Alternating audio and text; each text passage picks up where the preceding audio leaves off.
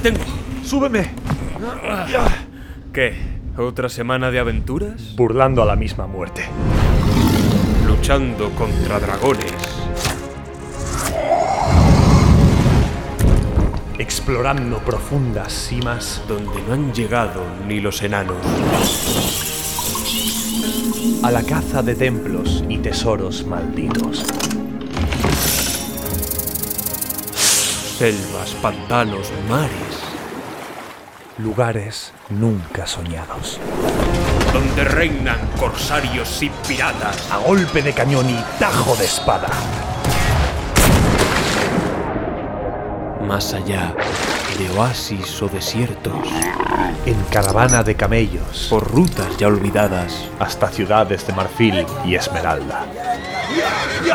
O a galope tendido. Atravesando montañas escarpadas. Resiste. ¡Aguanta! Hemos llegado. Aventureros, truanes, Pícaros, exploradores. regocijaos. Tomad asiento. Sed bienvenidos Al refugio. del Sherpa.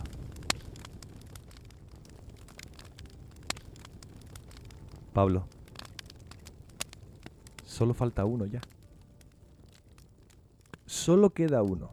Además, es como sacar ah, en la prórroga, ya cuando el partido lo vas perdiendo, lo vas perdiendo 5-0 además, y decides sacar a los del banquillo que resulta que eran los buenos.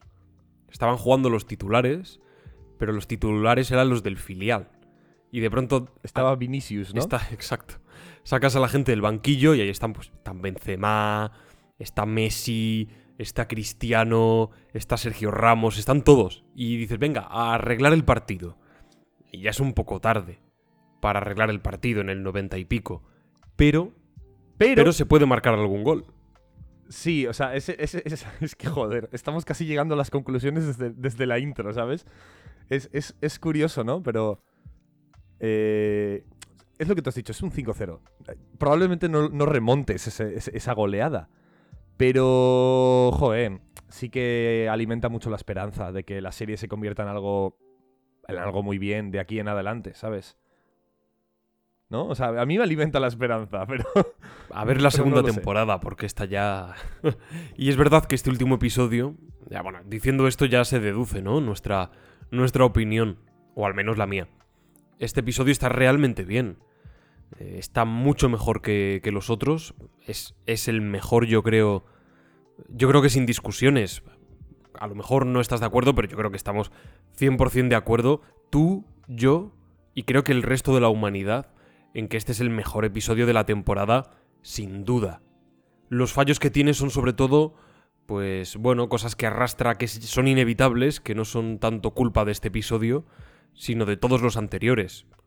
Y ahora me dirás tú tus, tus titulares. Yo es que no estoy tan seguro, ¿eh? ¿En serio?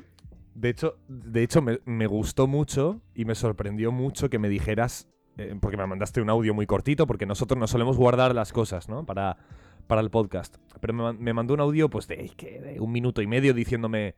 Sí, un minuto, es que un minuto y medio para Pablo y para mí es como... Eh, Diez pues, segundos. Un pequeño clavo, a- un pequeño clavo cuando construyes una casa, ¿no? O sea, para nosotros es una mierdecita. Es como un audio bueno es una hora y media. Hace mucho que no te envío Eso- eso. eso es- sí, sí. Pero bueno, circunstancias. El caso es que eh, un audio de un en un audio de minuto y medio me dijo que le había parecido bastante bueno, que, que le parecía el mejor y no sé qué. Y, y me sorprendió. Dije, joder, pues creo que es la primera vez de este análisis de los anillos de poder. No, no en la que vamos a estar en desacuerdo, pero en el que es la primera vez en la que tú tienes mejor opinión de un episodio que yo. ¿Mm? Curioso. Y eso es Joder. interesante. Me, me apetece saberlo. Ah, yo también eh, opino que el episodio está, es- está de puta madre. Pero, pero no lo veo tan lejos yo del 6 y todavía le veo problemillas y ya no tanto arrastrados, sino intrínsecamente del episodio. Pero bueno. Pues vayamos a ello. Pues vaya- vayamos a ello, ¿no? Vayamos ver, en ¿con orden, ¿no? ¿Por dónde esto? quieres empezar? ¿Por quién, mejor dicho? ¿Por quién? Mm, yo creo que la menos interesante Mm. es la de Númenor y Galadriel en este episodio. Sí, puede ser. ¿Quieres que empecemos por ella? Venga, por va. Galadriel y el muchachillo. Y el muchachillo. El muchachillo. el hijo me da un Mira, poco esta, de pereza. esta es una de las cosas. Pero bueno, en este episodio me gusta más. es- Sí, ¿eh? Sí, en comparación con los otros, sí. A ver, sigue siendo un personaje que, te quiero decir, si se hubiese muerto en este episodio, tampoco pasaba nada. Pero al menos cuando aparece no me da pereza. Pues a mí esta escena no me ha gustado demasiado, la verdad. ¿Qué escena? La de... mm, La, la de La de homenaje, la de homenaje a Peter Jackson. Sí, sí, a ver, quiero decir. Una cosa, eh, claramente. Aquí hay dirección y se nota un montón. Y, me- alegra muchísimo. O sea, bueno, en el sexto también la había, ¿no? Es la misma directora, es, es Charlotte Brandstrom, que, que está haciendo un, un gran trabajo en la serie. Solo ha estado dos episodios y por ahora su dirección se nota. Está, está haciendo cosas muy chulas. Pero no me gusta el hecho de que sea una situación que se preste mucho a algún tipo de... ¿Cómo se llama? De... de ah, no me sale la palabra.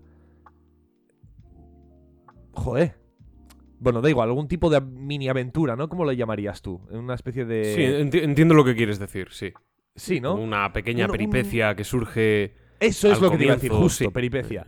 Eso es, justo, es la palabra que buscaba. O sea, se presta mucho una peripecia, un momento de que la en parte lo hay, pero es muy descafeinado. Es como si llegan los orcos, nos escondemos. Y son literalmente cinco segundos de el orco mirando para el frente. En ningún momento ni siquiera hay el típico la típica situación de escucha un ruido debajo y mira un poco y, se han escondido más y... No, no, son cinco segundos en los que luego el orco dice, nah, solo huelo ceniza y me largo. O sea, es como que se presta que haya una peripecia, de hecho te la plantean y, y la peripecia en sí es muy descafeinada, es como que le falta chicha. No, aunque no tiene por qué haber mucho más, o sea, quiero decir... No estoy diciendo que aquí de repente Galadriel salte con, una, con dos espadas, una en cada mano, y se cargue a todos los orcos haciendo 17 piruetas, no. Pero, pero un poquito de. Un poco más de tensión, un poco que, que, dure un poco más ese momento, ¿no? Sí, o sea, no, no, estoy totalmente de acuerdo. Eh, como, a ver, como peripecia no vale un cagao, así de claro. Pero como, como realmente yo creo que la trama, no solo esta, todas las tramas de este episodio, o prácticamente todas, eh, tienen más que ver con lo interno que con lo externo, tienen más que ver con, con el diálogo entre personajes, con esas subtramas, que con el conflicto ex- externo de hay que resolver no, no todas, ¿no? Pero en el caso de la de Galadriel, concretamente, sí que es algo más secundario, sí que es más de subtrama, hasta el final, cuando se reúne con la reina, que sí que afecta, a, bueno, pues al conjunto de la serie. Pues como eso, como lo veo algo más íntimo, mm, esa peripecia, por denominarla, aunque no existe, pero bueno, de- denominémosla peripecia. Esa peripecia es Uy, simple. Estornudo, perdón. Esa peripecia es simple, casi inexistente. Sí, pero bueno, como la escena o escenas versan sobre otra cosa, como que tampoco le doy más, más importancia a esto. Es como algo secundario de lo, de secundario. No. Ah, Se podría haber prestado a ello, sí. Pero creo que funciona más como eso, como un momento puntual, casi homenaje a, a Peter Jackson, por no decir homenaje directo. Y, y por lo demás, lo que son los diálogos aquí me, me gustan. Eh, percibo al muchacho como algo más que, bueno, que un, el- un muchacho. que tiene dudas, que tal, de manera un poco simple, y aquí sí se profundiza más en, en esto. Y me gusta, eh, al menos esa compañía que tiene con Galadriel. Sí, o sea, estoy de acuerdo, pero lo que pasa es que a mí me... Cuando algo está... O sea, el homenaje, vale, está guay, lo hemos notado todos, pero... cua- o sea, cuando una escena es innecesaria, no la pongas. ¿Sabes lo que te digo? O sea, Vale, sí. Tú puedes, tú puedes homenajear una escena de Peter Jackson o una escena de, me da igual, de Blade Runner, eh, pero que la escena valga para algo. Y que tenga cierto pulso interesante. Y que de verdad tenga un, un- un- un- un inicio, un final y un porqué y un cómo. Pero esto no lo tiene. O sea, es, es- es un poco, jaja, mira qué guay, como los hobbits escondiéndose de los Nazgûl. Ya está, es que no tiene nada más. o sea, no. Y a mí eso como que me da un poco de... de- me toca un poco las narices, ¿sabes? Es una película que desde el. O sea, una película, una serie que desde el principio eh, dejan notar que, que esto no es como las películas de Peter Jackson y de repente aquí hay un homenaje que simple, sirve- simplemente sirve como homenaje. No lo entiendo, no me cuadra, es como que no, Mm. no, no me gusta, no me gusta. ¿Cuál Y además es? estoy viendo, estoy, eh, estoy empezando a ver a los, a los ofendiditos de la serie, ¿no? A los que dicen, "Oh, esto no es canónico, esto no pasa en el Silmarillion, página 33, ¿vale? Les estoy viendo decir, ¿cómo que Celeborn está muerto? Bueno, muer- muerto, no sé si decían que estaba muerto. ¿Quién era que Bueno, hay una conversación con el niño, con el muchacho, Galadriel, que dice que estaba casada. Ah, es verdad, sí. que estuvo casada. Está hablando de Celeborn, el tío que aparece en la película Sí, del Señor de los sí. Anillos, que, al lado de Galadriel. Está hablando de su marido Celeborn. Y creo, no sé si dice que, que murió o algo así. De- Sí, ¿no? Da a entender que, sí. Dice como... Sí. Y nunca le volví a ver. Marchó para la guerra y tal. Y es como... Se, se da por hecho que... Que la diñó, ¿no? O, o que está perdido por ahí. Como Isildur. Que Isildur no está muerto. No creo que esté muerto. Ojalá. Ojalá. Ojalá Isildur haya Ojalá esté muerto. muerto. ¿Eh? Ojalá, de verdad. Sí, un- ¿Te apetece un- que muera? Es un personaje patético, no tiene nada. Es, un- es que cuanto, cuanto antes desaparezca de la serie, mejor. Pero no va a desaparecer. O sea, no está muerto. eh, no, no. No vamos a descubrir nada respecto a esto. Ojalá me equivoque, ¿eh? Yo por Yo mí que desaparezca. Sí. Por mí. Yo creo que a Celeborn, a Celeborn lo van a meter. De alguna manera. Seguro. Al marido de Galadriel lo van a meter. ¿Cuál es la Y va a haber- siguiente va a haber un trío amoroso. Galadriel? Va a haber un trío amoroso, Pablo. Va a haber un trío amoroso entre Galadriel, Celeborn y, y Halbrand, que según algunos es Sauron. Así que, bueno, da igual. ¿Cuál es la siguiente escena de Galadriel? Eh, la llegada. hay una antes. Hay una antes que es cuando la, la reina y, y- y el amigo de Isildur, Balandil y tal, están ayudando a salvar a gente del pueblo y tal, de, la- de las cenizas, de los escombros. Pero bueno, tampoco mucho que decir en esa escena, ¿no? Mm. Muere uno de los amigos de Isildur. Eh, le vemos ahí totalmente muerto, a Óntamo. Bueno, pues, lo siento por él. Eh, sí. Pésame a su familia. Lo y siento venga, por él, Siguiente eh, escena. F en, el, F en el chat. F en el chat, el ¿no? chat. Siguiente escena. Y luego la siguiente escena es cuando se reúnen con el Endil, si no me equivoco. Eh, y la. y esta escena me despista muchísimo. ¿Por qué? Porque tenemos esta escena y luego a corte la siguiente.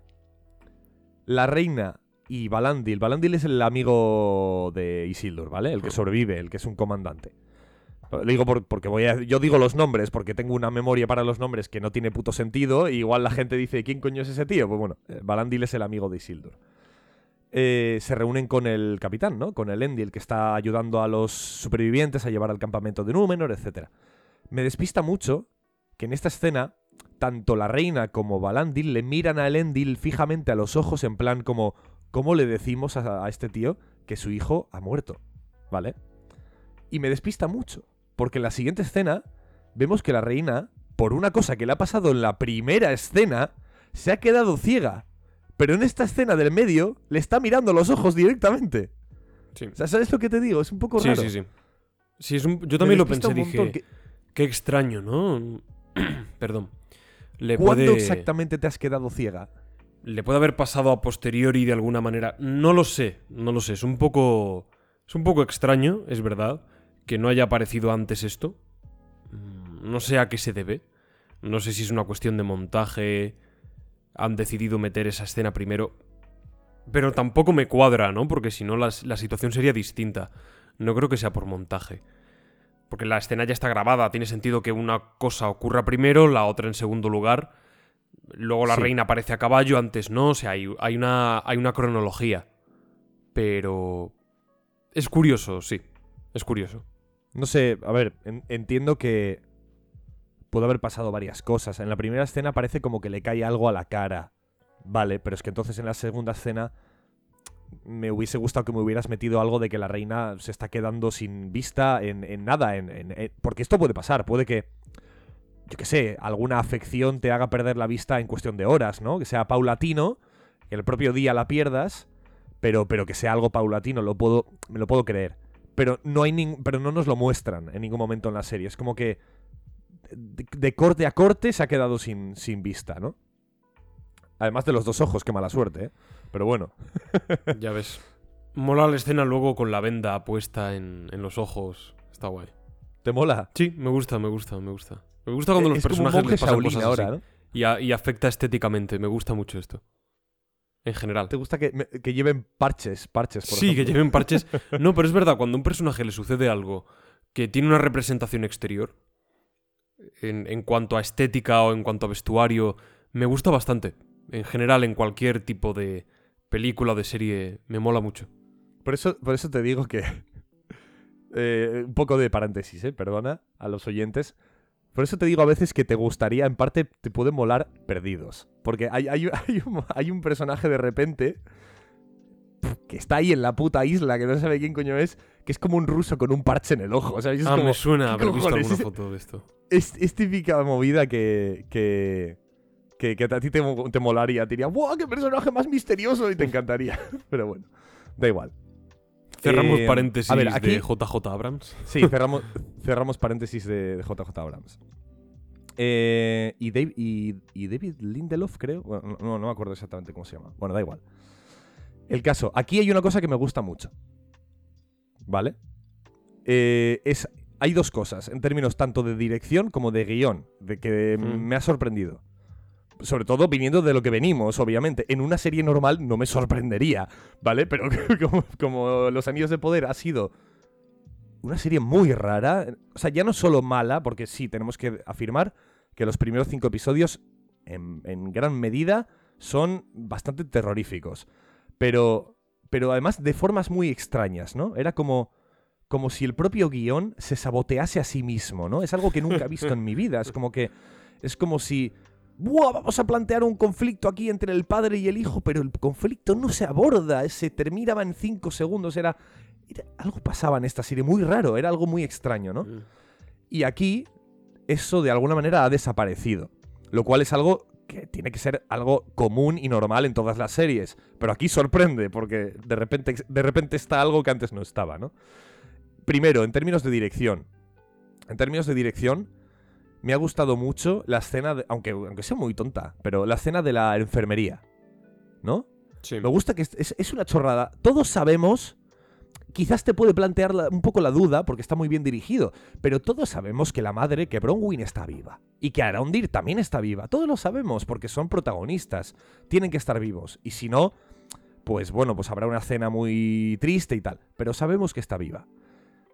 Eh, entonces, hay, pero está muy bien dirigido para que, por, por imagen, por posicionamiento de la cámara, el hijo vaya a mirar un cadáver que está ahí tumbado, que tiene una figura muy parecida a su madre, está a punto de mirarlo y la madre aparece por detrás. Está bien dirigido en términos de, de, de- de dónde está puesta la cámara y, y el tempo de la, de la escena. Me gusta, es algo muy simple, pero está, está Sí, está bastante guay, guay. está guay. Y luego otra cosa que me gusta es, Pablo, lo que, lo que acabo de plantear, la, evasión de, de conflictos. Aquí no se evaden. El Endil está completamente cabreado con Galadriel. Y se hace notar. Y se plantea el conflicto. De forma clara y evidente. Galadriel, o sea, de hecho, eh, el Endil lo verbaliza. No debería haber hecho caso a esa maldita elfa y la debería haber dejado en la puta balsa en el océano. Lo dice literalmente. Y luego lo deja, lo deja claro con sus miradas, con sus expresiones y con su caída de, tristeza al final cuando rompe a llorar en medio del acantilado. Bien, me gusta, porque además aquí ahora Galadriel va a jugar con el... Y además creo que también está bien interpretado por parte de Galadriel, que ella sabe que, que por su culpa eh, están ocurriendo cosas a personas que, le han prestado su ayuda, ¿no? Me gusta, está bien, se plantean y se abordan. Y luego lo que tú has dicho en la escena final, en el acantilado, hablando con la reina, que parece que va a tomar la decisión que el Endil querría, que es marchémonos de aquí, cuando él precisamente era todo lo contrario en un inicio, ¿no? De habrá que ayudar, los elfos no me caen mal, no son lo que aquí todo el mundo en Númenor cree que son, ¿no? Y va más por esta, por esta línea y ahora ha cambiado, ¿no? Ha habido un arco de transformación lógico, con un, con un sentido, y que de ningún modo lo evaden, como tú bien has, has explicado. Y está bien que la reina, y, y en cierto modo me sorprende, porque me imaginaba que, a ver, no se iban a marchar de la serie. Pero tampoco me imaginaba que ella sería quizás tan rotunda. eh, que podría tener algo más de indignación hacia. Y no es hacia Galadriel, es hacia la situación de peligro que, que corren, ¿no? En- con el nuevo surgir de, de Mordor, como vemos más adelante. Y toma la decisión Bueno, de. bueno, yo déjalo para luego. Hay que combatir. Hay que combatir y se van a arrepentir y se van a acordar de Númenor de lo que nos han hecho. Y, me gusta, ¿no? Porque ya hay diferentes. Dentro de un mismo bando hay pequeños bandos. O lo que parece que pueden ser pequeños bandos, rencillas personales que ahora sí. sí tienen un, un sostén mucho más mayor. Y además toma otra perspectiva, otra dimensión, una escena del quinto capítulo, en la que el padre de la reina, Miriel, de Tar Miriel, le dice, que, que en su momento yo pensé, joder, qué escena más cliché, qué escena más horrible, eh, que es en cuanto el padre le dice, Miriel, además con esta voz, es un poco, tiene- le, le han puesto un autor de doblaje un poco de, de Voldemort, ¿no? Dice, Miriel, no vayas a la Tierra Media. Allí solo te espera la oscuridad. Y claro, en ese momento dices, qué, cliché, ¿no? Ahí está el mal, la oscuridad. No, no, es que literalmente se ha quedado ciega. O sea, te espera la oscuridad absoluta. O sea, me, me gusta. Toma otra dimensión, toma otra dimensión la escena. Y creo que eso puede ayudar a que poco a poco eh, nos tomemos ciertas escenas de los anillos de poder con otro tono. De otra manera. En vez de tomárnoslas como típica escena para para, para, para. Están diciendo que el, el mal viene a por nosotros, se cierde sobre nuestras cabezas. No, no, igual tiene un segundo sentido. Igual de verdad nos están diciendo algo más allá. Y puede ayudar a que nos tomemos la serie de otra manera. Y eso me gusta. Y eso me encanta. Porque el Señor de los Anillos es así. Cuando alguien dice algo, sobre todo alguien sabio, alguien mayor, puede ser un Gandalf, un, un- un señor muy, muy mayor, antiguo, que, lleva, que tiene mucha experiencia, Theoden mismamente, cuando alguien dice algo, siempre hay mucho más donde rascar en esa frase. Y quiero empezar a tomarme la serie de esta manera. Y esta escena me ha ayudado a ello. O sea, es- esta dimensión nueva que ha tomado. Y me gusta. Bueno, pues poco más de, de la trama de Galadriel, ¿no? Y esta peña. Bueno, Luego, luego está como se- Halbrand, ¿no? Sí, Halbrand que se levanta medio herido, bueno, medio herido no, profundamente herido. Me corrijo a mí mismo. y solamente Sí, sí. le puede salvar Parece la que está medicina moribundo. élfica y bueno, y, y se van. Se van a curarle. ¿No te resulta curioso que está, está como moribundo en la cama con, con unos sudores ahí de, de se está muriendo, en tres, en tres segundos muere, ¿sabes? Y de repente pregunta, ¿puede cabalgar? Y se levanta como si nada, se sube al caballo y ala, al galope, ¿sabes? No sé. Bueno, es que no hay un poco otro- extraño. O sea, es eso morirte, ¿no? Bueno. Ya, pero bueno, o sea, me, me lo me podría. Lo hablé con Yago esto. Hubiese estado mejor quizás una escena de Halbrand eh, subiéndose al propio al mismo caballo que Galadriel, agarrándose Vale, a ella, ¿no? Porque no. Eh, pero cabalgando él mismo, un poco raro, pero bueno, tienes, tienes que hacer unos esfuerzos que quizás para alguien moribundo, malherido, pueden ser fatales, ¿no? A lo mejor no tendría por qué haber estado tan mal, ¿no? Y así no.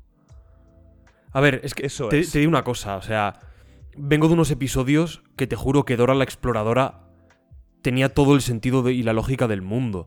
Entonces, claro, ahora a poco que hagan, ya me parece mejor. Entonces, es como que este tipo de cosas no me las he cuestionado tanto en este episodio porque es que en el anterior estábamos hablando de un despropósito total. Entonces, claro, ya es como que aquí todo me parece guay. Estoy de acuerdo, estoy de acuerdo. Mira, Pablo. una cosa, no, no es un paréntesis porque es, es- es relativo a la serie. Pero ayer me preguntó un, un amigo, un compañero de música, ¿vale? De mi, de mi, de mi banda. Porque a veces hablo bastante con ellos de. Porque me preguntan, porque como saben que. Pues bueno, yo he estudiado guion, he estudiado cine y, son muy fans de las series y tal. Pues me preguntan, oye, ¿a ti esto qué te parece y tal? No sé qué cuál.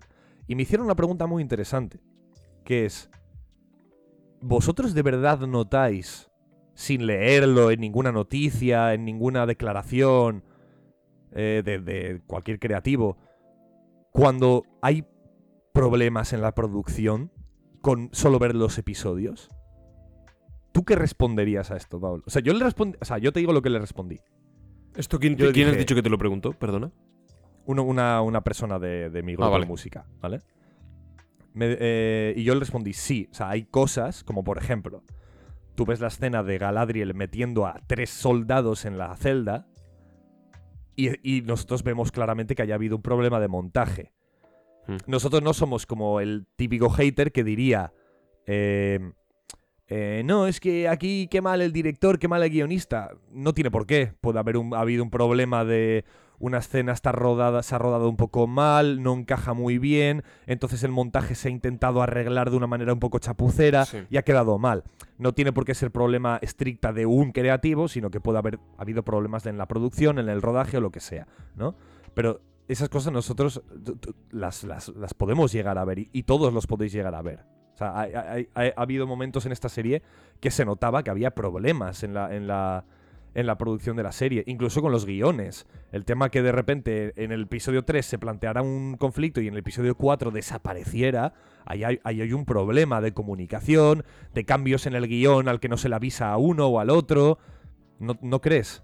No, no, no te sé decir la verdad, porque es que me parece tan raro todo que más allá de momentos concretos, no te sabría decir qué ha pasado. No sé si es que hay. hay yo creo que es. El tema del guion es que eh, hay que meter mucho en poco, y ese mucho que hay que meter realmente dice muy poco. es todo. Es todo como muy contradictorio. Escenas que deberían tener una relevancia mayor no la tienen, en favor de otras que sirven para para hacer avanzar la trama un poco a trompicones, para meter más personajes que quizás no eran necesarios, pero que también hay que introducir por aquello de estamos en el mundo de Tolkien y no dejan de tener pues presencia e importancia determinados elementos que ahora mismo no, lo son, no son tan prioritarios pero lo acabarán siendo y hay que sembrarlos ya. Eh, es un poco arduo ponerse a pensar en esto porque, porque la serie es, es ardua en ese, en ese sentido. Y no sé exactamente a qué se debe. Aparte de esto, pueden ser problemas de cambios de guionistas. En las series no es tan raro que haya varios guionistas. Al final, todo, aunque escriban cosas por separado, todo se junta al final. Que les hayan metido mucha prisa y, y tengan que ir a trompicones, no lo, no lo sé. Y hay cosas que sí que tiene que haber sido un problema. No, los directores no son idiotas. Y los guionistas Es no son que idiotas. ahora mismo. que haya fallos tan descarados, tú sabes que está mal. No me vale, no, es que no. Tú sabes que está mal. Eso es así. Eso es así. Yo cuando escribo algo y lo releo, sé si puede estar mejor, si ha quedado regular, si ha quedado bien. Lo sabes. A veces se te puede escapar. Pero tantas escenas. Los, yo te digo una cosa, aunque luego no lo digan o tal, los guionistas saben que está mal. Que muchas de las cosas pero están eso es. mal. Totalmente. Y se han Sí, tenido que quedar así por los motivos que sean. Es que eso es justo lo que te iba a decir, ¿no? Al respecto de esto. Eh, que ellos son malditos profesionales. O sea, eso, ellos son directores de profesión, son guionistas de profesión y son unos profesionales de verdad. Nosotros somos unos, bueno, somos entendidos en- hasta cierto punto, pero ellos son unos profesionales. Ellos saben perfectamente. Y cuando no- nosotros o otras personas o cualquier persona ve que esta escena está mal guionizada o mal dirigida, ellos lo saben perfectamente. Entonces, el problema ahí sería dilucidar por qué está hecho así de mal. Lo han hecho a prisa, a toda leche. eh, ahí entraban en conflicto ciertas ciertos temas de la producción, no lo sabemos, pero el caso es que el caso es que sí, ahí yo creo que ha habido problemitas en, en, en la producción y en, y en los, y en la redacción de los guiones, estoy seguro, porque hay cosas que es, es imposible hacerlas así mal eh, si- sin querer. Quiero decir, la escena de Galadriel a corte es imposible hacerlo mal así sin querer. Ahí ha habido realmente un, El poder de un la problema elipsis. de. Claro, ahí ha habido realmente un problema de. Oye, mm, aquí esta escena que, que se ha grabado tal no, no cuadra en, tema, en términos de, de- encuadre o de, o de lo que sea, o de temporal. Y han dicho, oye, pues, ah, pues no que sé, yo que sé, intentar regalarlo en montaje como podáis. Y han podido hacer la chapuza que han podido. Mm, bueno, el caso es que ahora, gracias a Dios, estamos un poquito en el buen camino con los últimos tres episodios. Veremos el 8, ¿eh? Que ya veremos qué tal. Pero me gustaría pasar primero porque a mí la que más me ha ¿Con gustado quién vamos? ¿Con el, es la con de los enanos. Mm, Me gustaría ir con los hobbits. Ah, ¿Es la que más te ha gustado? ¿Más que los enanos? No, la de los enanos. Por eso ah, quiero dejarla ah, para el vale, vale, final. vale, vale. Vale, ok. Los hobbits, Pablo. Los hobbits están súper guays este, este episodio. La verdad, Están súper chulos. Por primera vez, después de cinco o seis episodios. Los malditos hobbits, Pablo, tienen una canción del camino preciosa que me la estoy escuchando en bucle, la que suena en el capítulo 6, creo que es en el 6 o en el 5, no, me- no me acuerdo, en uno de esos Ah, capítulos. sí. Una canción del camino súper bonita. Y nosotros, nosotros en España tenemos la Ramona Pechugona, o sea, imagínate. La Ramona Pechugona. Pero bueno, el caso, aquí están muy bien los hobbits, me gustan mucho. Me gustan un montón. Y me gusta mucho la presentación de esos personajes misteriosos. Porque aquí sí se han presentado. Porque los hemos visto en un episodio anterior, así en plan mirando el cráter, con una música en plan... "Oh", Como si se tratara de, de yo qué sé, de, de María Magdalena resucitada, ¿sabes? Y... Pero aquí se han presentado de verdad con, con un, con un cuidado de dirección bastante interesante. Se nos sigue enseñando que este hombre misterioso tiene poderes, es peligroso al mismo tiempo, pero luego se ve que ha sido capaz de rebrotar, ¿no? La vida de ese lugar. Por que cierto, perdona que te interrumpa, que me estarás, me, est- me estarás viendo que estoy mirando un poco el móvil. ¿Vale? ¿Qué Te estoy escuchando, pero no, un comentario que hay que borrar, ¿vale? De, en en iVoox. ¿Por qué? ¿Qué te han dicho? No, no, sé. a mí no. Pero bueno, es un comentario que utiliza un término un poco racista y no me gusta. No me gusta verlo ahí escrito. Ah, no lo he leído. A ver, Sí. lo, lo- lo leo. No, no, no lo leas, no lo A leas. ver, o sea, no lo leas en alto si Vale. quieres, léelo. Vamos, no, no creo que el, que el mensaje vaya con ese fin, pero el término como se refiere a un personaje no me gusta. No me hace ninguna gracia que esté escrito ahí eso en, en nuestro episodio. No sé quién lo ha escrito, pero me la suda. Vale, eso, eso se puede borrar. Sí, se puede eliminar. No quiero que eso esté ahí. Vale, ok, perfecto. Pero esto no lo quites. Luego- luego esto, lo o sea, leo. esto no lo quitamos. Esto se queda No, no. dentro del podcast. Esto se queda dentro. del- Perdona que te interrumpa, ¿eh? pero es que no, no he podido evitar... Por eso estaba mirando el móvil, en plan, ya sabes. Bueno, pues lo que, lo que iba diciendo. Aquí vemos que, el, que el- los hobbits de alguna manera han... Bueno, se llevan mejor con el extraño, ¿no? Y les ha salvado de los lobos, tal, no sé qué. Ahora ya es como un, uno casi de la familia. Pero eh, por, por X momentos eh, parece peligroso y en, y en un momento final ya es como, mira, tío, ya empiezas a... Nos, sí, que nos has ayudado, que tal, pero, pero quizás atraigas cosas que no queremos, Sí. nos pones en peligro y lárgate, ¿no? Y me ha gustado mucho ese momento, ¿no? Y luego aparecen las tres señoras, estas raras, que una lleva como un casco romano. Esa escena está muy chula. como gracia. Está muy chula, Visualmente está, está muy fenomenal. bien dirigida. Está, está fenomenal dirigida. Como están bajando las tres en fila por esa colina con la luna detrás, ¿no? Y aparece la hobbit y le dice, ¡Eh, vosotras! ¡Os equivocáis de camino! ¿no? Y, y como todas se paran a la vez al unísono y giran la cabeza a la vez. Es un poco lo de los Nazgûl, ¿no? Cuando los. Cuando veíamos a los Nazgûl entrando en la taberna de- de la- del pony pisador, Hmm. ¿no? Y como tú siempre dices, ¿no? Entran en una fila india perfecta, en una misma postura y posición. eh, ya te están diciendo mucho de esos personajes, ¿no? Y aquí igual, los vemos que literalmente casi son un mismo ser que actúan a la par, ¿no? Es verdad que hay, uno de esas figuras, una de esas figuras que está más eh, centrada, es como más protagonista, ¿no? Que es la que luego además agarra la antorcha de, uno de los hobbits, ¿no? Eh, ar- agarra ese fuego y, y incendia la aldea de los hobbits. No sé, me ha gustado todo, me ha gustado como mucho esto. Sí, ahí, ahí también hay bastante de, de dirección, ¿no? Que nos gusta. que nos gusta decir, Sí. ¿no? Ese momento de soplar sobre, sobre la palma de la mano, la cámara sigue un poco la ceniza, el viento, y de pronto, ¡prum! por corte, ese viento azota. Ese viento que lleva fuego azota al- a las pobres carretas de los, de los pelosos, de los hobbits. Y también hay esa dirección eh, visual en, en el momento del cubo, ¿no? Del río. Que tiene Ay, es verdad. tiene ese, como ese fuera, fuera de campo, ese en off de la hobbit huye, pero no la vemos.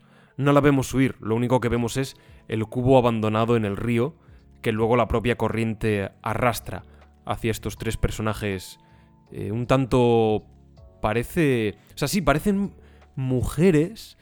eh, quizás las intérpretes son, son actrices, pero hay algo asexual en ellos, ¿no? Hay algo andrógino. No Sí, sabes clasificarlas muy bien, me gusta. Me gusta esa sensación de criaturas, entes un poco difíciles de, de definir. Y como decía a nivel de dirección, me gusta ese momento, ¿no? La pelosa desaparece y sabemos que desaparece no solo porque no está, sino porque ha dejado tras de sí el cubo de agua. Por las prisas, no por la urgencia, por el miedo. Está- Están, están chulas este tipo de, este tipo de guiños visuales. Sí, realmente eh, las escenas estas del- de, los hobbits es muy, es muy cortito, es muy poquito lo que hay, pero está todo bastante bien. Hmm. O sea, no, no, no tengo mucho malo, mucha cosa negativa aquí que decir. Además, luego como que se unen todos a, a ir a avisar, ¿no? Al. Bueno, se unen todos, no. Se une el, como el jefe de los pelosos, la- la- la- las dos pequeñas Frodo y Sam, Sí. ¿vale? Eh, bueno, se llaman Nori y Amapola, creo. Sí, sí. Frodo y Sam. Eh, Frodo No, y bueno, Sam. sí, sí, sí. Y, y luego la, la madre, Caléndula. Me gusta el nombre, macho, como... Caléndula. Caléndula. Está, está, está guay. Muy romano, Está ¿no? guay el nombre. Es como muy romano el nombre. Sí, es un poco... es, un poco es un poco romano, sí. Los enanos, Pablo, porque aquí hay mucha amiga. Sí, esto es lo mejor del capítulo. Esto es lo mejor de... vamos, Está muy bien. Con muchísima diferencia. Por primera Aquí vez está muy bien de principio a fin. Aquí hay un conflictazo Sí. brutal. Por primera vez. Brutal. Bien, Sí. bien.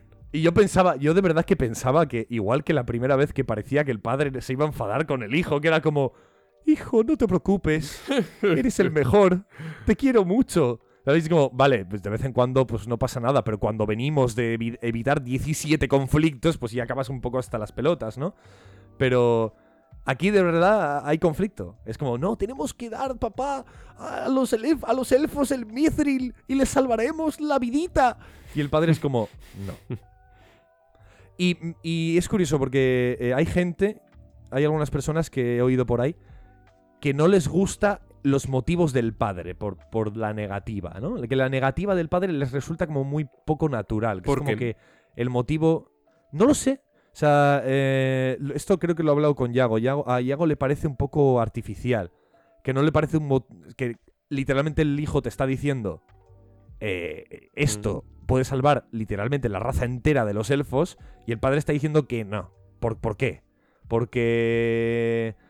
Eso es lo que dice Yago, ¿eh? Sí. Yo no estoy Sí, no, no, no, esto. no, te entiendo. Por, eh, por, eh, ¿por qué? Porque simplemente no te gusta excavar y que se pierdan un par de vidas excavando. En una mina se pierden vidas. Te quiero decir, estás salvando una raza entera de, la, de su extinción, no sé qué. Yo creo que sí queda argumentos más que suficientes. O sea, creo que hay un poco ahí también de misticismo de... Hay como una superstición de que no podemos cavar más profundo porque no sabemos qué peligros, ¿no? Y quizás por experiencias de antiguos reyes. De, a mí me gusta mucho esta idea de, de no, no tentemos a la suerte. No tentemos a la suerte. Además, sabemos que, que- que sería tentar a la suerte, lo sabemos. Porque sabemos lo que hay ahí, ¿vale? Pero, pero a mí me gusta. Me gusta que ocurra esto. Sí, a ver, es verdad, sí, en una vida, o sea, en una vida. en una mina se pierden vidas. Entiendo que los enanos habrán perdido más vidas eh, en otras excavaciones, en otros pozos de minerales, sí. Pero es, es- es- o sea, es como algo que asumes, ¿no? Como parte de, de ese trabajo, como parte de la, de la vida de los enanos. Pero... Pero es que aquí estás excavando sabiendo, a ciencia cierta, que estás sacrificando vidas. Es decir, en el otro caso es algo accesorio y en este caso pasa a ser algo mucho más principal, porque llevan ya varios episodios verbalizando de forma muy directa que esa excavación va a conllevar muertes muy tempranas, muy certeras y posiblemente cuantiosas. De otros pozos no tiene por qué, suceder eso. Quiero decir, esto es algo que puede pasar en cualquier, en cualquier trabajo. Eh, cualquier profesión que implique un mínimo de riesgo en cualquier, en cualquier ámbito, no solo de un policía, un tal, un minero, en, en diferentes ámbitos. Una obra. sí. Claro. Quiero decir, se podría hacer un edificio, me lo estoy inventando, ¿eh? De 400 mil millones de plantas y 5 kilómetros de altura. Pues, a ver, no creo que se pueda, pero ya me entendéis lo que quiero decir. Pues sí, pues, buah, sí, pues con mano de obra tal se podría hacer. ¿Cuánta gente moriría? Ya sí, bueno, pero ya hay otras obras en las que también muere gente, una parte del riesgo de- del que se sube a un andamio y... Ya, pero estamos hablando de una obra en la que ya se está contando, con, dentro de la planificación, se están contando con bajas aseguradas. Es decir, eso en la vida real, a no ser que te vayas a Qatar, eso, eso no pasa. Eso no pasa, no se hace así o no se debería hacer así. Las cosas no se planifican de esta, de esta manera. Creo que los enanos están haciendo exactamente lo mismo que haríamos los humanos en la vida real. Por lo tanto, creo que está 100% justificado. Y aún así. No sé si me he explicado bien. Sí, sí, sí. Y aún así, aún así, a pesar de que la postura del rey es totalmente lógica, la de Durin también. Claro, claro, claro. Porque, porque Du- Durin sabe a ciencia cierta que sí, es posible que pierdan algunas vidas, pero salvamos toda la, toda la raza élfica. Toda la raza élfica, la de su amigo y la de todos sus, sus, sus, sus congéneres, ¿no? Entonces, mm, a mí me encanta, me encanta cómo está abordado el conflicto y además de formas también eh, apoyadas en cosas visuales, que a mí eso me gusta también mucho, como a ti. El tema de, ya no solo que el re- el rey diga, te despojo de tus derechos a ser el rey. No, no, no. Es que literalmente le arranca esa diadema, esa especie de collarín, ¿no? Que tiene Durin en el pecho, que no- nosotros no lo sabíamos, pero con esto tan sencillo, con este acto tan sencillo, le quita ese collarín y se va. Y claro, y tú te quedas como, ostras, el collarín tiene algo de importancia, ¿no? O sea, tiene algún tipo de significado. Y entonces Durin lo va a recoger y a volver a ponérselo y el padre le dice, no lo recojas. Ya no eres digno de. Ya no eres digno de él. Entonces te dejan claramente que es como un símbolo de la realeza, es como un símbolo de tu linaje, de que vas a ser el próximo rey o de lo que sea. Pero es- está muy apoyado esta escena en este, en este tema visual y físico, en un objeto tangible, y creo que aporta muchísimo a la escena. Me gusta también el, el, el momento de la esposa. Eh, ¿Cómo se llama, tío? No, no me acuerdo de los nombres. a. Daisa, ¿Cómo? Daisa, Daisa. Daisa, Me gusta el momento de Daisa con D. eh, apoyando a, a Durin mientras está forjando, bueno, no sé, mm, algún cuchillo, algún utensilio. Y me hace gracia esto de que en, su propia casa, ¿no? Ya no solo en una forja, en, un- en una herrería. No, no, en su propia casa todo siempre está relacionado pues con eso, el mundo del metal, de la mina, de la piedra. Y que mientras hablan esté forjando. Y además... O sea, creo podría ser algo forzado, pero como está dentro de ese universo y pertenece a los enanos y tienen un poco ese carácter y esa actitud, creo que es, creo que es incluso divertido. Y además tiene cierto uso a nivel de guion en la escena, porque ella cuando templa los ánimos, ese cabreo que despierta hacia, con razón también, hacia el rey de los enanos, pues introduce el hierro candente que forja en un cubo de agua, ¿no? Coincide con ese momento Uy, en el chulo que ya... está. Sí, Qué chulo esta observación. Sí, sí, sí, decide... Es que, sa- ¿sabes por qué me he fijado? Me he fijado por dos qué? cosas. Eh, pues es, bueno, lo que decía, ¿no? Que ya templa los ánimos al mismo tiempo que introduce ese, ese hierro candente en, en el agua. Está, está- este tipo de cosas a mí me encantan. Esto, esto también es guion, esto es escribir.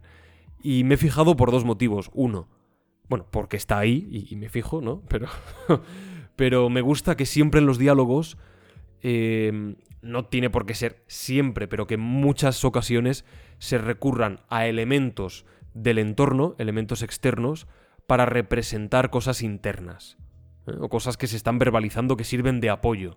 A veces puede ser más obvio, en este caso es un poco más obvio, a veces puede ser más sutil, puede pasar más inadvertido o menos. Bueno, eso ya depende de, de cada Es, escena. bastante, es ba- es bastante sutil, ¿eh? Yo no me había dado cuenta. Es Sí, quizás sutil, como me he fijado, y te voy a explicar por qué me he fijado, el segundo motivo. Vale. El primero es este, ¿no? Que, que se me van la- los ojos a este tipo de escenas porque me gusta que se empleen estos recursos físicos, donde se representa, donde, donde se representa algo de, de la escena o del personaje. Además, eso, eso yo te diría que es completamente un trabajo de dirección, ¿no? O sea, en el guion no Yo creo te diría que, eso es guion. ¿O sí?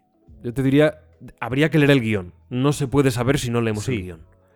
Ese tipo de cosas hay cosas que están claras. Cuando hay un punto de giro, cuando un personaje muere, hay una revelación, eso es guion, eso sabemos que es guion seguro. Este tipo de detalles pueden ser del propio momento de trabajo del director con los actores, de oye, mira, Sí. tú vas a hacer esto, vas a estar... Es posible, habría que leerlo. No, no estoy seguro. ¿Y por qué me he fijado en segundo lugar? ¿Y por qué digo que puede ser también de guion? Porque yo muchas veces escribo así. Y tengo una escena, en, estoy escribiendo una novela, el- mi segunda novela, y hay una escena que es parecida. También con un hierro candente en una, en una herrería, en una forja. Y me ha hecho gracia porque es como, ostras, es- Ah, se parece claro. a, lo que, a lo que tengo yo escrito. Claro. En, en cierto modo, no es igual, pero se parece. Jugabas con ventaja, ¿no? Tenías, estabas, tenías el, el- el jaque hecho ya, ¿no? Tenías el jaque del rey. Siempre me fijo en estas cosas, pero aquí es como que me ha hecho esa gracia por recordarme a lo que, a lo que se me había ocurrido a mí también. Otra cosa que me faltaba, que me faltaba y que aquí lo tengo. Más de Moria, tío. Hemos visto más de Moria. Más localizaciones, más lugares, más, más situaciones eh, generales de cómo son los grandes salones, las grandes grutas, las... He visto más. Y me, y me gusta, porque hasta ahora era como que Moria tenía tres, tres espacios, muy, además muy pequeñitos, muy, muy, muy acotados. Era el, el salón del rey, eh, la, la habitación de, de Daisa y de, y de Durin, y, o sea, la casa de Daisa y de Durin, y poco más, ¿sabes? Y estaban todo el rato en ese, tipo de contextos, y era como, joder, de verdad lo único que voy a ver de Moria, de uno de los reinos más prósperos de la historia de los enanos en la Tierra Media, es un ascensor que sube y baja, planos generales, y un poquito de, una casa y, un, y una habitación. Hombre, y, aquí me gusta que vemos esos, quizás esos, salones que llevan a los túneles, a las minas. Hemos visto más y me gusta, porque yo estaba muy decepcionado con la representación visual de Moria, de, de Hassad Doom o como queráis llamarlo, ¿vale? Que igual hasta hacen un rótulo en el siguiente episodio, como me dijo Yago, en el que cambian Hassad Doom por Moria, igual que en este hacen con los, los Southlands y Mordor. Pero bueno, ya, ya hablaremos de eso al Otra final. cosa que a mí también me da pena de Eh, Moria, incluso en este episodio, ¿eh? no solo en general en la serie, en este episodio Sí. que, que me gusta más que los, que los demás, en este episodio también, que es la sensación de vacío. Em, estamos en una mina También. y hay gente trabajando en la mina, se supone, ¿no? De- te quiero decir, por algo están ahí los enanos todo el día hablando de picar, de hierro, de piedras, de, de materiales que extraer de- del subsuelo. Pero no vemos a nadie picar. El único momento en el que, vale, a lo mejor ha habido, me dices, ha habido una escena cortita en el tercero donde se veía, pero de forma significativa. No, no tengo la sensación de que aquello sea un ir y venir de vagonetas o de carretillas, de extracción de material. Ni siquiera los mineros que, iba a decir aparecían, pero es que ni aparecían. Los mineros que se intuían en aquella escena varios episodios atrás, donde había un derrumbe, es que ni siquiera les veíamos. Mm, Tampoco haría falta a priori, pero es que no los hemos visto en ningún momento, entonces me parece tan raro. Igual que la construcción de la forja de los elfos. Sí. hemos visto dos grúas a través de una ventana a lo lejos. No tengo la sensación de que se esté construyendo nada tan grandioso ni tan relevante. Y lo mismo con Moria, no tengo la sensación de que allí se extraiga un material, no sé, tan excepcional, en tan, tan abundancia como, como se supone, como según ellos dicen que, que extraen. Y eso hay que verlo. Yo creo que se tendría que ver en alguna escena, en algún momento de los episodios, los, los enanos trabajando co- como pura ambientación. Creo que en este tipo de historias, en universos eh, fantásticos, creo que es importante ver estas cosas porque es parte del disfrute. Las, las escenas de Harry Potter yendo a clase de... mm, de... ¿cómo se, lo del herbolario, ¿cómo se llama? Her- Herbología. herbología, ¿no? Esa escena de la mandrágora extra... ¿Vale para algo? No, pero está genial porque en una historia de este tipo es necesario. Es necesario porque enriquecen el universo. que otra cosa que me saca bastante del, del contexto y que me parece muy contradictorio es que vemos, bueno, cosas del- que yo me esperaba de, de un reino como Hassad Doom, que es que tienen una, una optimización de los, de los lugares de, debajo de la tierra que es espectacular. Tienen un ascensor que te lleva de arriba abajo, tienen unos sistemas de riego, de iluminación, de no sé qué, que se te va la olla. Que dices, me cago en la leche. Y además es igual que, como nos mostraban un poco Peter Jackson, ¿no? Los enanos, como veíamos en, en, el, en el Hobbit, cómo extraían los metales y, y llegaban a, a- a la piedra del arca en el Hobbit, ¿no? En el propio Hobbit, que el Hobbit es una película que todo el mundo dice que, es, que son un poco caca, de verdad, que son mucho mejor de lo que creéis. Pero bueno, que vemos como tienen un sistema de andamiajes, como de, de que los enanos se suben a una especie de andamios que bajan y suben como ascensores para poder picar. No lo vemos. Esto es como. ay, Cuando vemos a alguien picar, lo vemos literalmente en una gruta. eh, a- así, sin más, con un pico ahí a cholón. ¡Pa! ¡Pa! ¿Sabes? Es como, joder, te- tenéis aquí unos sistemas optimizados de la leche.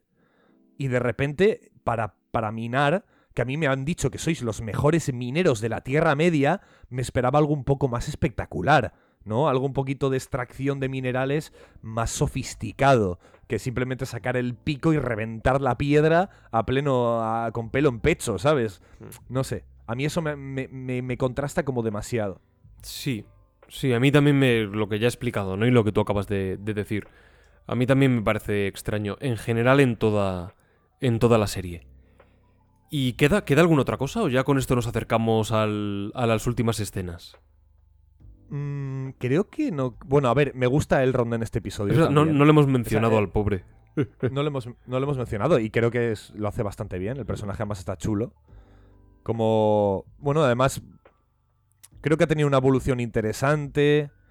En el sentido de que decide ya 100%, eh, bueno, eh, sobre todo eh, ser un amigo de confianza de Durin.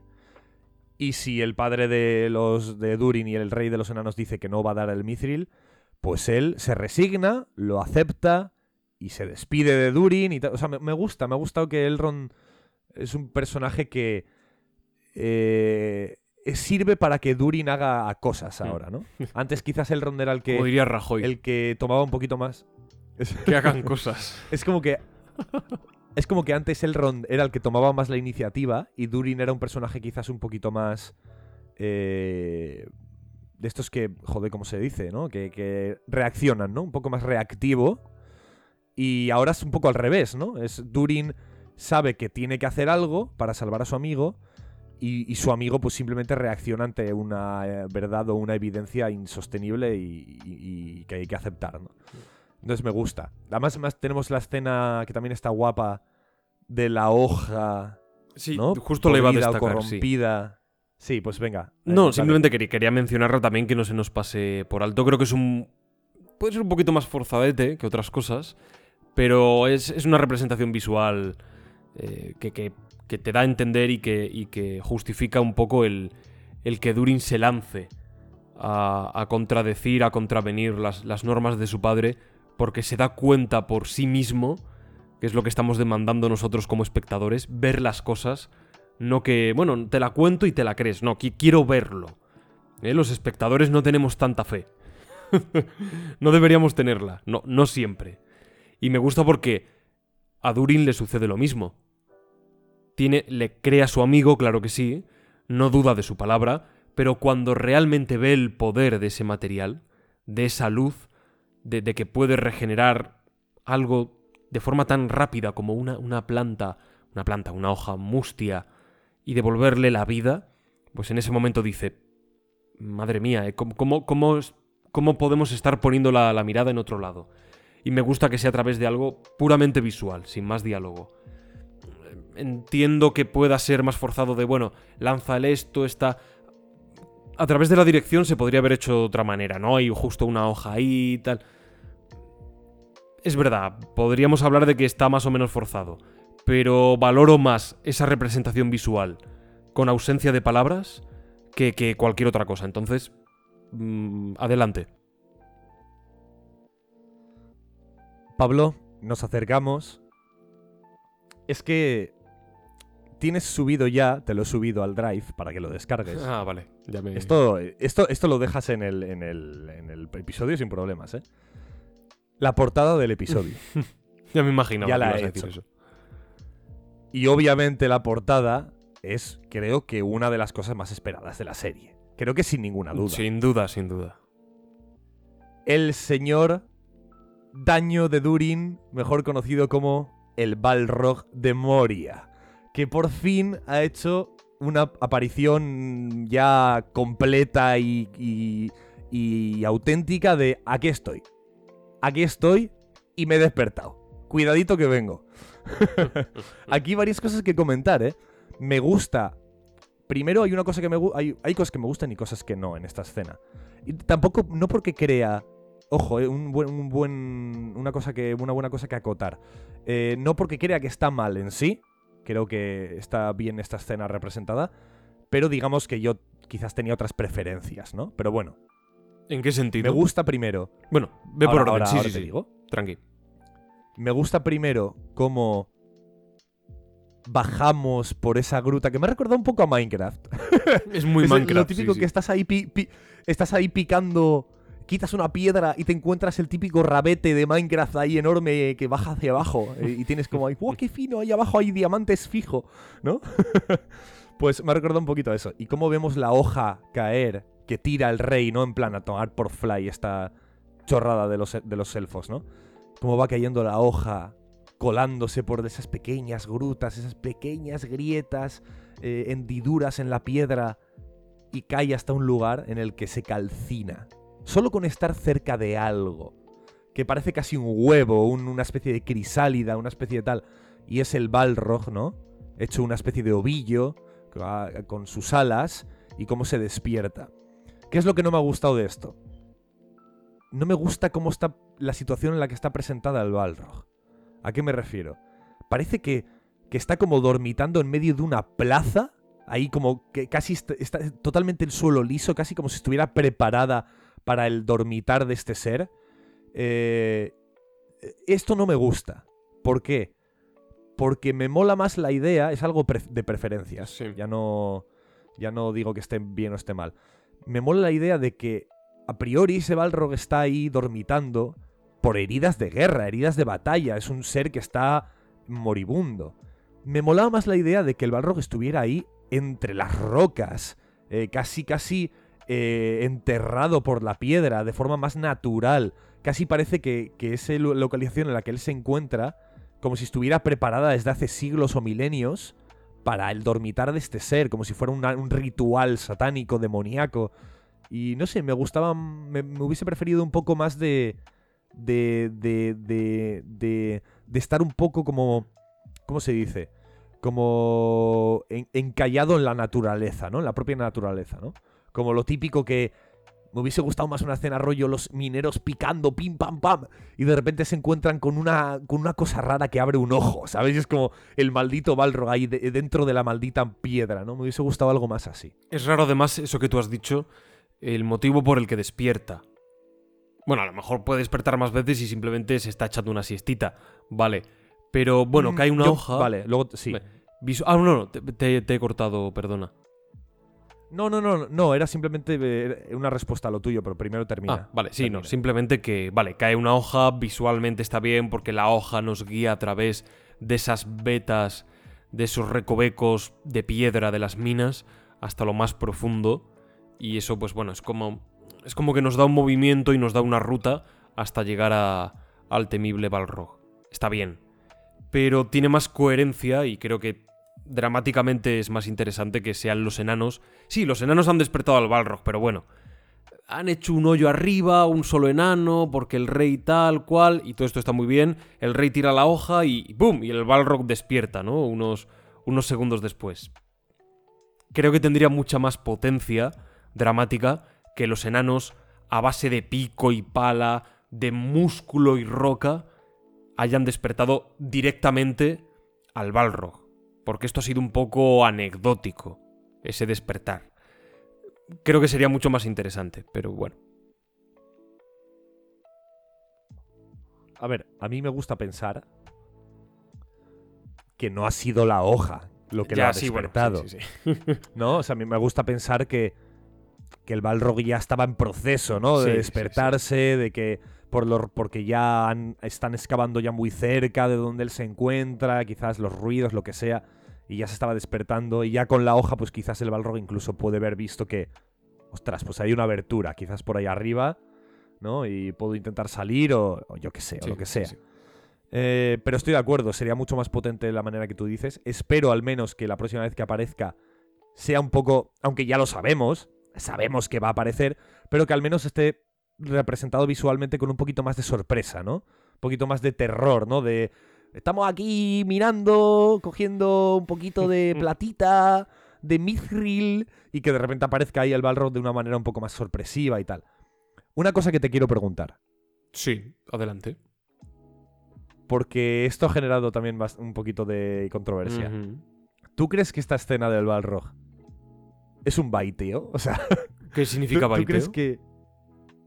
mm, como una especie de... Que sí, perdón, era broma. En plan, ¿tú crees que no va a aparecer hasta la segunda temporada más o así? Yo creo que va a aparecer otra vez más. Mínimo una vez más. Es que yo, tengo, yo soy de la opinión de que... O sea, me gusta que haya aparecido el Balrog, pero quizás no era el momento. Y si lo pones... Hombre, si el Balrog ya ha despertado, creo que te has metido en una camisa 11 varas y en el próximo episodio tiene que empezar a reventar. El Balrog está despierto. O sea, no puede estar ahí, eh, yo qué sé, mire- cortándose las uñas mientras pasan episodios. Te quiero decir, tiene que actuar ya. Lo has presentado. Que te has metido ahí en, una- en lo, que te- lo que he dicho, ¿no? Una camisa de 11 varas. Eh, no sé. Es un poco raro porque los enanos luego también tienen que participar en la guerra de Eriador, que, es- que, que ya está confirmado que se va a abordar esa guerra en la segunda temporada. Es un poco raro, porque es posible que nos estén baiteando y que el Balrog sea simplemente ¡Ojo que se viene! Y, y ya está, ¿sabes? Ojalá no sea así. Lo que a mí me parece raro es que no sea la última escena del episodio. Es muy anticlimático eso. Muy, muy anticlimático. ¿Cuál es la última escena? ¡Ah! Es Es, verdad, ya es carne de cañón para la última escena. El rugido del Balrog, las Totalmente. llamaradas. Corte A, vamos a ver Mordor. Que, que también sí, que también tiene sentido que sea el, el final, pero es un poco anticlimático. Es como corte a negro y créditos. Y, y yo pensé, joder, ay, ¿por qué no haber hecho un montaje? Un montaje condensado de los hobbits marchándose a por, a por Gandalf. Sí, es Gandalf, ¿vale? Yo, yo creo que ya es Gandalf, sin ningún tipo de duda, el señor ese que hace magia. El, el del meteorito. Cuidado que Javi, Javi, quien va a venir aquí invitado a hablar de los anillos de poder dentro de un par de semanitas, sigue diciendo que cree que es Sauron, ¿eh? Pero bueno, bueno, bueno. de- Dejémoslo Yo, ahí en el yo aire. siempre sostuve que era Sauron. Pero yo creo que es carne de cañón para ser más Gandalf que, que Sauron. Bueno, Sí, lo es. Pero, pero, pero Javi está intentando como divertirse con esto, en plan. ya, yo dije ya. en el principio que era Sauron, y aunque haya pistas de que no lo es y que es Gandalf, yo me voy a mantener en esta colina, de aquí no me muevo, la altura me da ventaja, y, y a ver si tengo suerte y tengo razón, aunque sepa que las pistas no van por ahí, pero es un poco para divertirse con las predicciones, ¿no? Pero bueno. Pues es un montaje Es verdad entre que todas esas escena. escenas y acabar eh, que el propio Adar diga ¿Cómo lo, cómo lo llama? ¿Cómo lo llamaremos, mi señor, a esta nueva tierra? Y él no lo dice, se ve en un rótulo, cosa que no me gusta. Mm, no, no, no, nada. Tendría mucha Nada. más fuerza que, que Adar diga Mordor. Y punto. ¿Por qué? Porque se le acaba de ocurrir, yo qué sé, da igual. me- la justificación me da igual. Eh, porque se lo han dicho las estrellas. Porque se lo ha susurrado al oído Siddhartha Gautama. Me da igual el motivo. Pero tiene más fuerza escucharlo que verlo escrito en un, en un rótulo repentino. Y que incluso con el. con el. con ese sonido de la palabra Mordor se corte y de pronto aparezca la mina otra vez y boom, el Balrog y corte, ¿no? Es como todo se está desatando, todo se está yendo al, al garete. Pero bueno, han decidido hacerlo.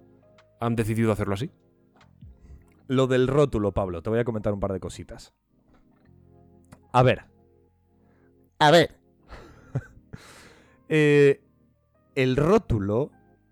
Porque, bueno, lo habéis visto todos, me imagino, porque quien esté viendo esto sin haber visto lo de la serie es. Bueno, a ver, bienvenido sea, ¿eh? Pero, pero es un poco raro, ¿no? Eh, aparece un rótulo que pone las tierras del sur en inglés, Southlands. Y como que cambia, muta ese rótulo hasta convertirse en Mordor, ¿no? Es como una revelación, ¿no? Todos sabemos que es Mordor, ¿no? Pero bueno, puede estar guay.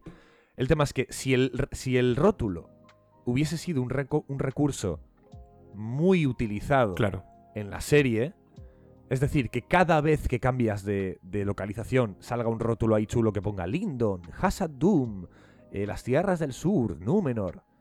Pues quizás el rótulo no hubiese desentonado na- tanto, para nada, hubiera, hubiera incluso quedado guay. Pero los rótulos, a pesar de que están presentes en la serie, aparece. La primera vez que ves Lindon aparece Lindon. La primera vez que, que está aparece eh, Hasad Doom, tal. Pero aparece muy poquito, es, es- de forma muy anecdótica. Entonces el rótulo desentona.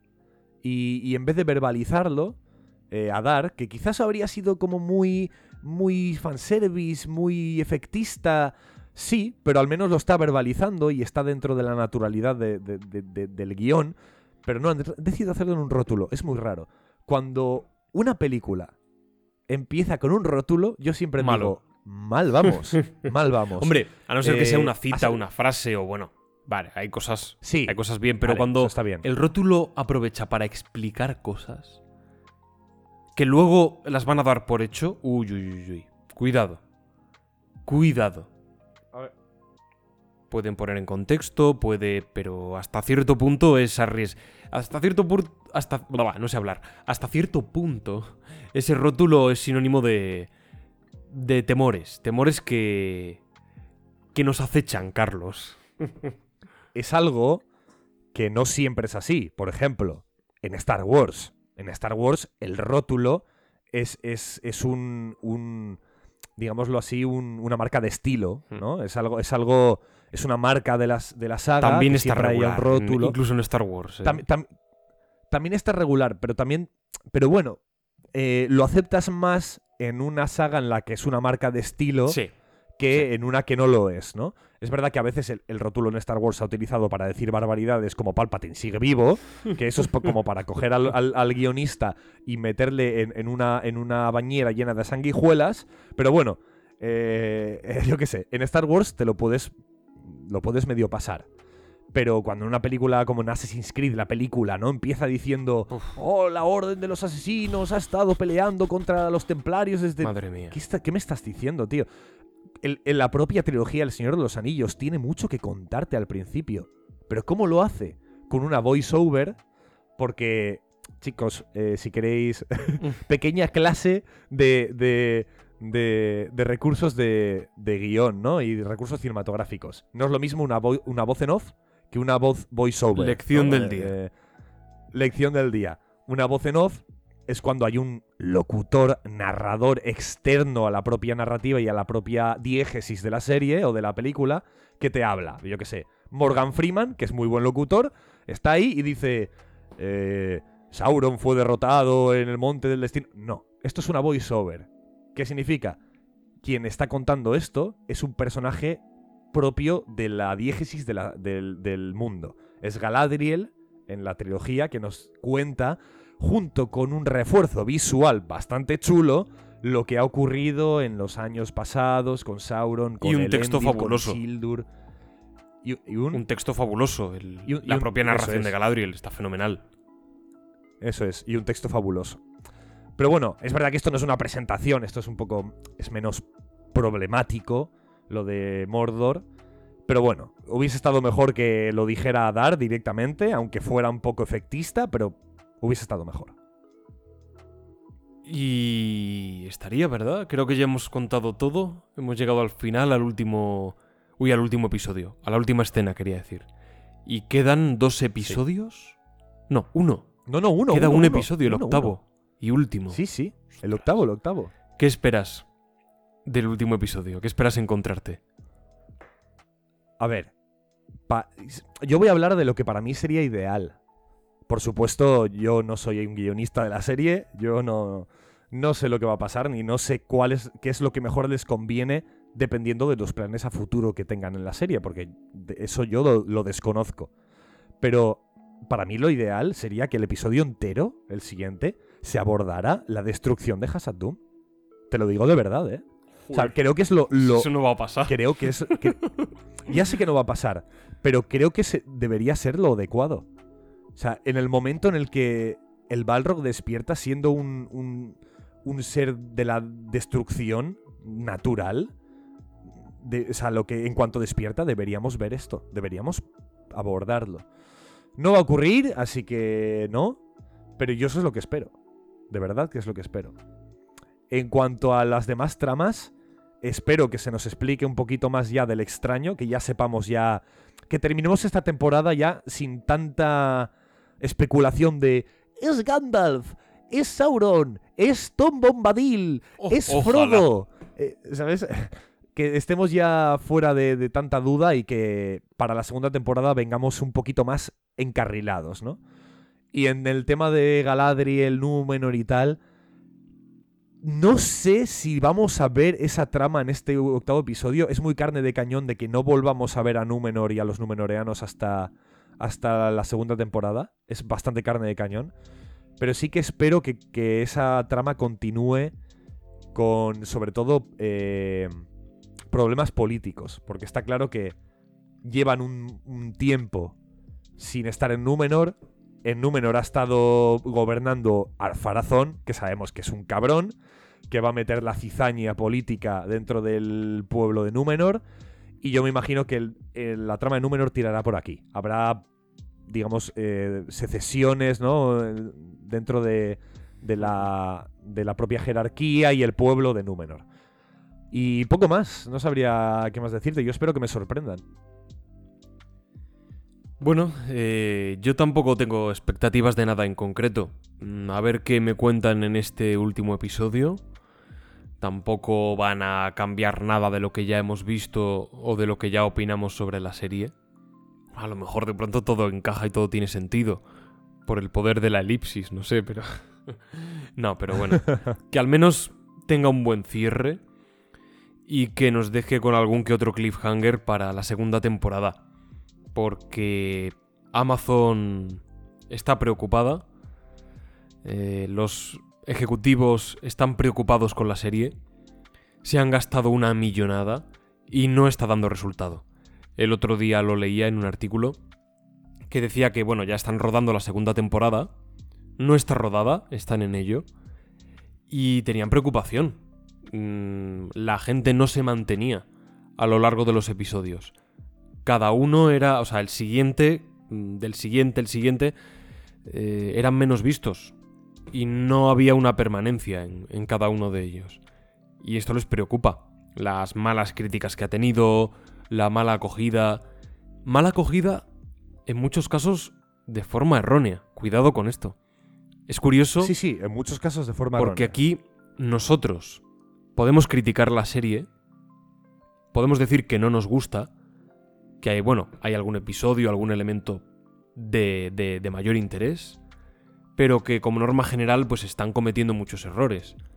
Y no por ello estar diciendo que estamos de acuerdo con otra gente a la que tampoco le está gustando por motivos muy diferentes. Cuidado porque de formas distintas, muy distintas, con criterios, opiniones y análisis muy distintos, se puede llegar a una misma conclusión, curiosamente. Entonces, quiero dejar esta reflexión aquí, ¿vale? Yo creo que ya todo el mundo nos, nos entiende, ¿no? Eh, No, pues es que los actores tal, es que sale gente tal, es que... No, es que en, en la obra original... La obra original que son cuatro folios escritos, ¿sabes? bueno, Bueno, algunas cosas ni el propio Tolkien las llegó a, a definir 100%, ¿no? Eran esbozos de retazos de algunas historias. Insisto, algunas cosas. Entonces, no, es que debería ser así, no tal. Bueno, a ver, eso es muy relativo. ¿eh? Y bueno, y opiniones de otra índole que, que no merece la pena aquí ni, ni verbalizar. Entonces, no sé cómo he llegado a esta conclusión, la verdad. Yo iba a decir, iba a hablar del siguiente episodio, de lo que esperaba, y he acabado aquí haciendo una reflexión audiovisual y social. que aquí. Aquí queda. Es que, no, pero de verdad que. Que me hace gracia esto, porque el otro día estaba hablando con una persona a la que tampoco le gustaba esta serie. No es, no es nadie que tú conozcas. Y, y los motivos Ajá. eran tan diferentes. O sea, los dos estábamos de acuerdo en que la serie estaba mal por aquí, por allá. Y sin embargo, los motivos que él argumentaba, yo hacia, hacia adentro pensaba, joder, pero ¿cómo es posible que me diga esto? Y es muy curioso esta, esta sensación. Sí, es muy protectora. El fandom de Tolkien es muy protector. Eh, bueno, yo también he hablado, hablé ayer con otra persona también al respecto de la serie y también cuando en cuanto me dijo la frase de pero es que eso no es Tolkien, yo ya dije como bueno ya está, o sea creo que se acabó la conversación, eh, se acabó la conversación, o sea no tengo mucho más que decirte, que claro que no es Tolkien, es que Tolkien son las novelas que le escribió, pues Tolkien está enterrado. Tolkien, Si, quieres más de Tolkien, lee más de Tolkien. Pero es que esto no es Tolkien. Esto es Jeff Bezos, Amazon Prime, eh, eh, Patrick McKay y, los showrunners. ya está. O sea, esto no es. ¿Sabes, no? sí, sí, sí. Eh, cuando se llega a ese argumento, puede ser más fiel o menos fiel, pero es que ni siquiera Peter Jackson es Tolkien. O sea, la, trilogía del Señor de los Anillos es Peter Jackson. Y, la guionista, las dos guionistas, que son, son buenísimas. Pero no, no es Tolkien, es Peter Jackson. Sí, es muy fiel, es muy tal. Algunos mensajes se, se, recalcan tal cual los, los, los, dio Tolkien, pero de maneras muy diferentes, principalmente porque son medios completamente opuestos. Una cosa es una película, que hay miles de refuerzos visuales a los que tienes que, que agarrarte. En una, en una, novela no, en una novela se, se, se, narra de otra manera diferente. No, o sea, no. ¿Sabes lo que te digo? Sí. O sea, no. Un día. Juego de Tronos no es George Martin. O sea, la serie Juego de Tronos no es George R. Martin. No lo es.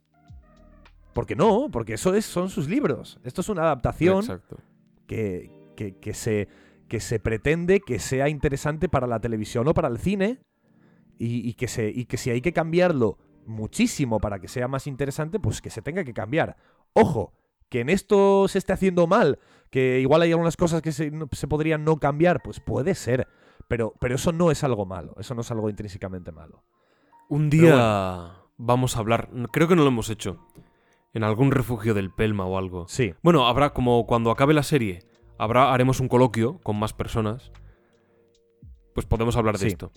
Pero yo creo que un día en, el, en un refugio del Pelma, en un campamento base, vamos a hablar de las comunidades. Porque yo te digo una cosa, eh, y no es una cosa nueva, de, ah, de hace dos días. Es una cosa ya prolongada, pero me doy cuenta que las comunidades de cosas, da igual de lo que sea. Da igual.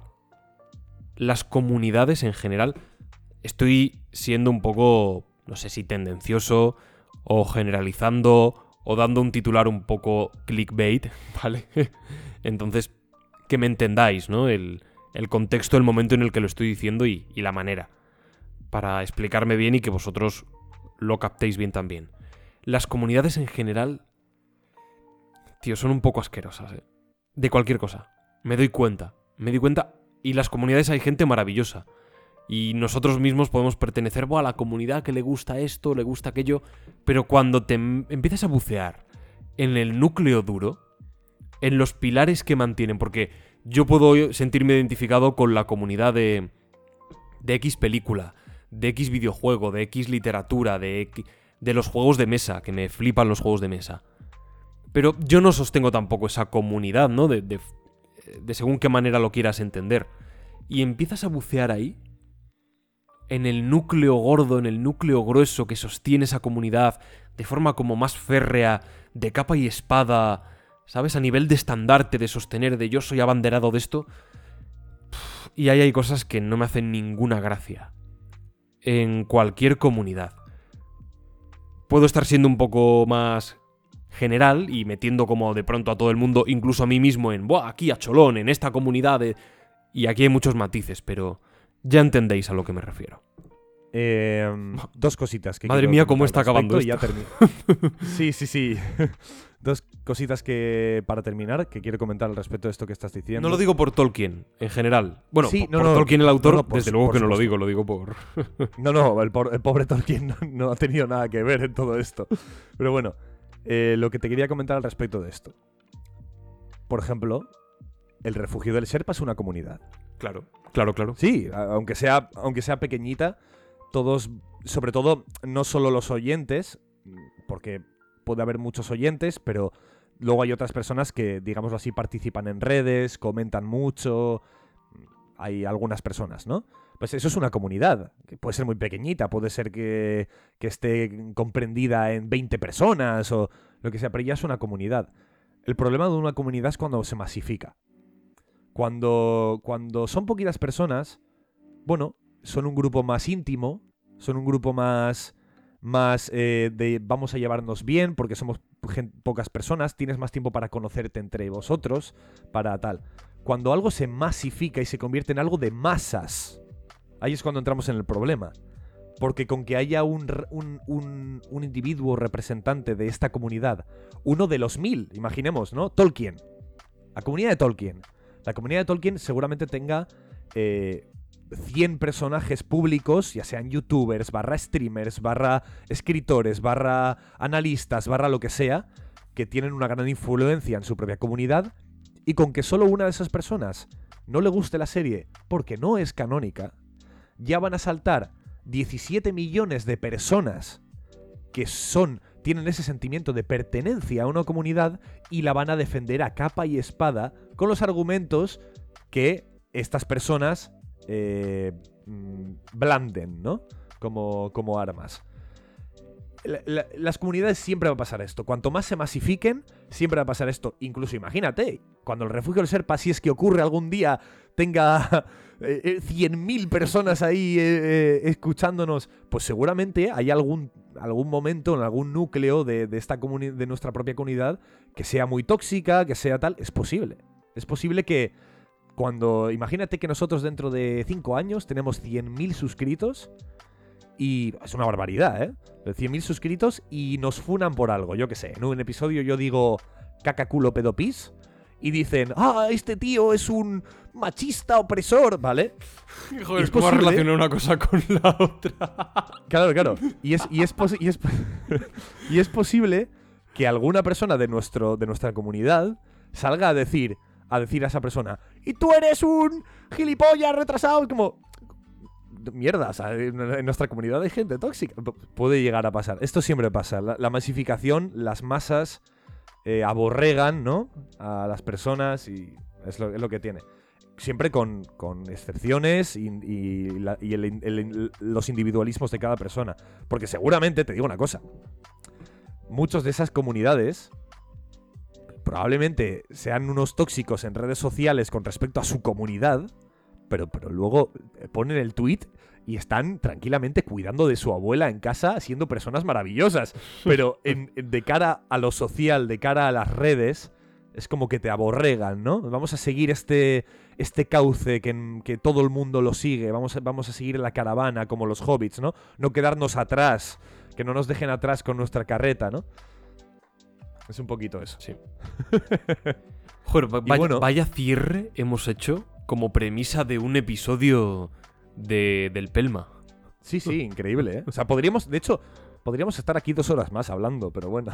Esto solo Sin trata... duda. Pero no lo vamos a hacer porque es agotar cartuchos para otros episodios. Efectivamente. Así que bueno, como he dicho, eh, nuestra comunidad hasta ahora es maravillosa. Somos una, una expedición pelosa de carretas que no se salen del camino. No os quedéis atrás. Si hace falta pedir ayuda de un extraño que ha caído de un meteorito, pedidle ayuda. Porque aquí tiene, tiene, tiene cabida hasta una persona tan extraña como, como el extraño del meteorito. Como Gandalf. Así, eso es. Así que uníos a nuestra expedición. Como he dicho antes, no salgáis del camino. Preparados para lo que se viene, porque el mal ha despertado en las profundidades de la tierra y en el sur y en el volcán. Pero nosotros siempre continuamos. Vamos a terminar en el, propio, en el próximo episodio esta etapa de los anillos de poder. Pero no es más que una etapa. ¿Hacia dónde?